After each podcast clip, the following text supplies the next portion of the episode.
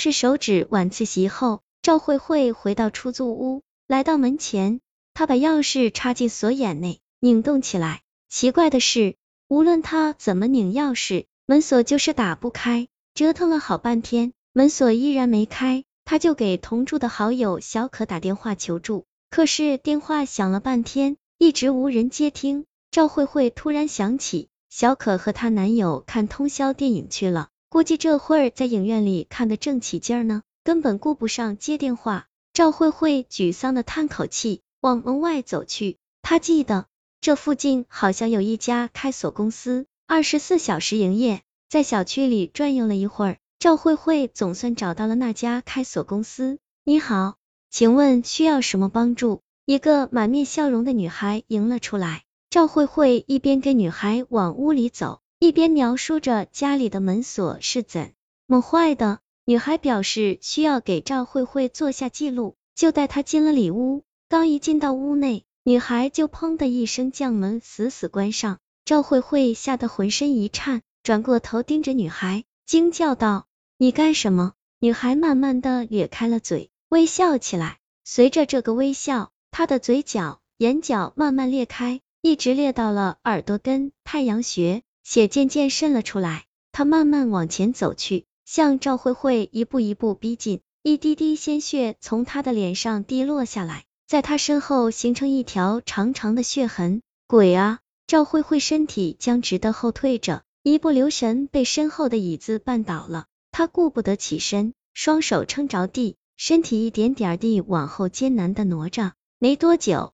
他撞上了冰冷的墙面，后背紧紧的贴着墙站了起来，尽可能与女鬼拉开距离。女鬼来到赵慧慧面前，用左手紧紧捏住赵慧慧的脖子，然后抬起了只剩白骨的右手，举在半空之中。看到这只手后，赵慧慧的双眼瞪得更大了。只见女鬼右手上的那一根根惨白的手指，竟然都是钥匙形状的，它们又长又尖，闪着寒光。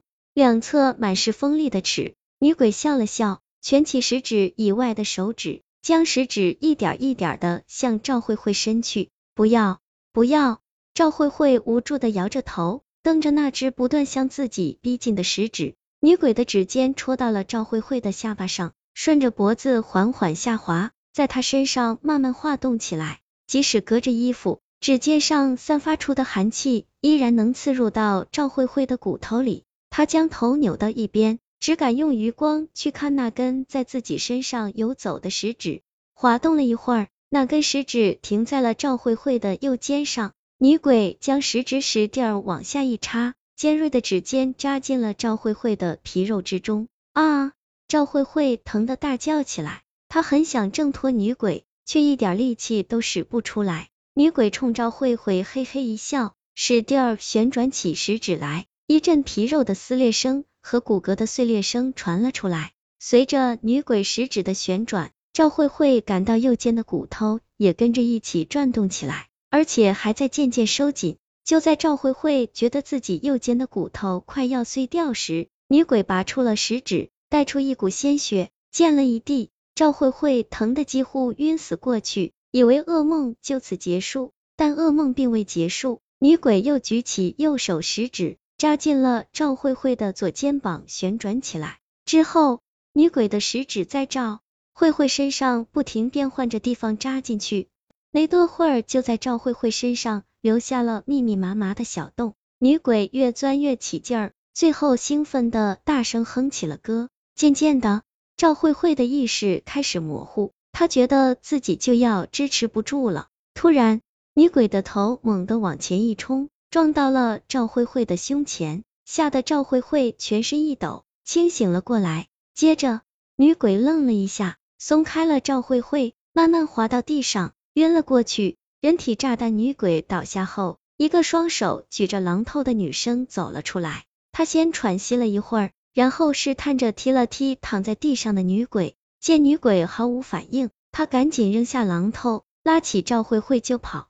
小可，你怎么来了？赵慧慧边跑边问，小可喘着粗气回答：“我的手机落家里了，我回来拿手机，路过这里正好碰见你往那个开锁公司里走，我发现事情有些不对，就悄悄躲在一旁观察里面的情况，这才救了你一命。小可话音刚落，赵慧慧猛然惨叫一声，栽倒在地上。你怎么了？小可试着扶起地上的赵慧慧，可手刚一碰到赵慧慧，赵慧慧就痛苦的大叫起来。借着昏暗的灯光，小可查看起了赵慧慧的伤势。只见赵慧慧的身上有不少小洞，全是锁眼形状的，红肿的伤口看起来就像一把把嵌入肉中的锁。更奇怪的是，它们全都分布在关节的位置。我现在外冷内热，好难受啊！赵慧慧痛苦的抓着小可的胳膊，指甲深深扎入小可的皮肉之中。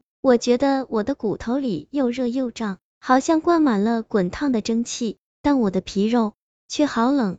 似乎所有的热气都被抽干了，有我在，你别怕。小可安慰着赵慧慧，她摸了摸赵慧慧的手，冷的几乎和冰一样。突然，一股滚烫的热气灼了小可的手背一下，她低头一看，赵慧慧手腕上的一个小洞正痴痴的往外冒着白雾，伸手一试，那里果然滚烫无比。然后他又摸了摸其他的小洞，都是如此。我觉得我的骨头快要炸了，你听，他们在响。赵慧慧痛苦的指了指自己的身上，小可俯身将耳朵贴在赵慧慧的身上，果然听到一阵咯咯吱吱的声音，仿佛什么东西正在快速膨胀，好像很快就要达到极限一样。肯定是那个女鬼捣的鬼，看来咱们必须得回去一趟，把事情搞清楚。小可扶着虚弱的赵。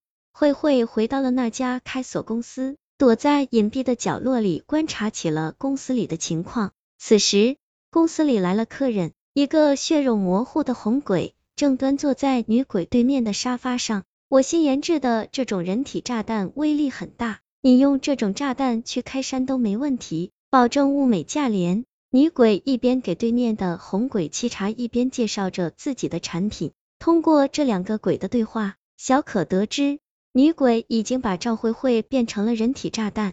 人的阳气是由骨髓产生的，之后从关节处的骨缝冒出，随着血液循环到全身各处，来维持人的生命活力。女鬼找到了一种方法，可以将人骨骼关节处的所有缝隙都给锁上，让阳气无法冒出，只能滞留在骨头内。如此，只要空腔内的阳气量达到极限，再将人体引燃。人就会像炸弹一样爆炸，威力无比。听着女鬼的讲述，红鬼激动的端起面前的茶水一饮而尽，放下被染的一片血污的茶杯后，红鬼当即掏出钱，表示立刻就要买一批炸弹。接过钱后，女鬼麻利的跑进里屋，推着一辆装着十几个人的平板车走了出来。车上的那些人都僵直的躺着，浑身惨白，浮肿。关节处满是小洞，他们圆睁着的双眼内空洞无物，只是偶尔会抖动一下，似乎是在缓解他们肉体上的痛苦。